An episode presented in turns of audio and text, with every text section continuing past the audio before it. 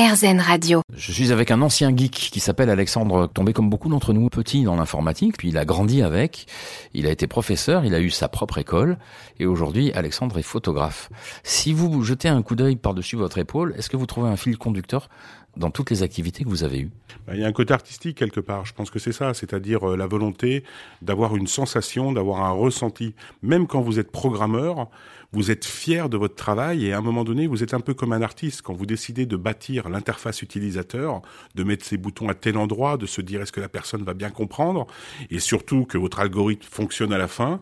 Bah, vous êtes content, vous, ressentez une sensation vraiment intéressante. Quand vous, bien entendu, quand vous développez un logiciel de musique et que vous utilisez de la musique, forcément vous avez aussi un ressenti. Et eh bien dans la photo, c'est pareil, vous avez aussi un ressenti en fonction de l'instant que vous prenez ou, ou, tout simplement la beauté de votre photo, parce que la lumière est juste, parce que l'exposition est parfaite, ou tout simplement parce que le sujet vous fait ressentir quelque chose. Si vous deviez décrire votre moteur? C'est surtout se faire plaisir, ressentir, avoir des sensations, être vivant et puis beaucoup d'amour, de bienveillance euh, pour pouvoir faire passer des messages. C'est étonnant parce qu'en fait, vous avez quand même toujours été en même temps un businessman. Il a fallu bouger, il a fallu quitter euh, ses racines. Oui, mais la différence, c'est qu'il y a des gens qui font des choses pour de l'argent et ils trouvent des sujets parce qu'ils savent qu'ils vont gagner de l'argent. Moi, j'ai toujours fait le contraire. J'ai toujours voulu faire quelque chose qui me plaisait et effectivement, l'argent suit parce qu'à un moment donné, vous vous mettez à votre compte ou vous créez effectivement des entreprises, vous embauchez des salariés, vous faites vivre des gens et de fait, vous devenez businessman. Mais ça n'a jamais été euh, le moteur premier. Vous pourriez pas faire la même chose sans prendre autant de risques? Certainement, c'est une bonne question. Non, quelque part, je pense que le risque aussi m'habite, certainement. Alors, je voudrais qu'on en parle de ça. Parce qu'il y a des gens à qui ça fait peur. Visiblement, vous pas.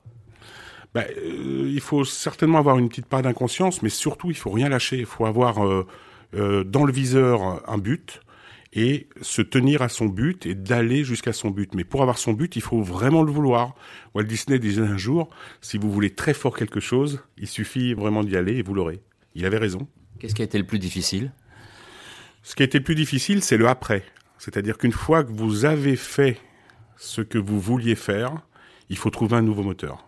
Comment vous les prenez vos décisions? C'est à l'instinct ou vos trajets sont toujours euh, réfléchis, pesés, euh, anticipés? Non, non, non. Les, les, décisions, elles se prennent pas comme ça à l'emporte-pièce. Elles sont, elles sont forcément réfléchies, elles sont mûries, elles changent beaucoup, elles évoluent. Surtout si vous avez un gros bateau, parce qu'un gros bateau, vous êtes obligé euh, d'avoir une certaine inertie. Malheureusement, elle est comme ça. Donc c'est pas plus mal parce que vous avez le temps de réfléchir entre temps. Mais non, non, elles sont pas faites comme ça, brut pour point. Qu'est-ce que c'est les qualités du chef d'entreprise? D'être juste d'abord avec les, gens, parce que c'est d'abord une histoire de personnes. Vous travaillez avec de l'humain, et donc par conséquent, vous avez des rapports humains. Ça, c'est la première des choses. Et puis, c'est d'avoir une vision qui soit, même si elle est forcément décalée avec les gens qui, eux, sont dans le présent, vous êtes obligé d'avoir une vision beaucoup plus loin, beaucoup plus futuriste, qui parfois est un peu euh, incomprise, mais en général, le temps montre que vous avez raison. J'aimerais comprendre, Alexandre, comment on fait pour concilier le tel bonheur de faire ce que vous avez fait, parce que c'est vraiment ce qui se dégage quand vous parlez, et la pression que suppose le trajet que vous avez fait ben, je pense que c'est une question de personnage. Je pense qu'on a la capacité, entre guillemets, de pouvoir absorber euh, effectivement les flèches empoisonnées ou les difficultés euh, à la fois de monter une entreprise, euh, boucler des budgets. Je pense que vous ne pensez pas à tout ça. Je pense que les énergies sont tellement bonnes que finalement les choses se passent assez naturellement. Bon, bien entendu, il faut pas faire n'importe quoi. Comme tout chef d'entreprise qui débute au départ, euh, bah, vous avez des, insomnies, vous avez des nuits euh, un peu compliquées, vous avez des choix euh, qui sont pas faciles à prendre. Mais, mais finalement, si vous savez ce que vous voulez, là où vous allez vraiment, ça se passe plutôt bien. C'est ce qui s'est passé.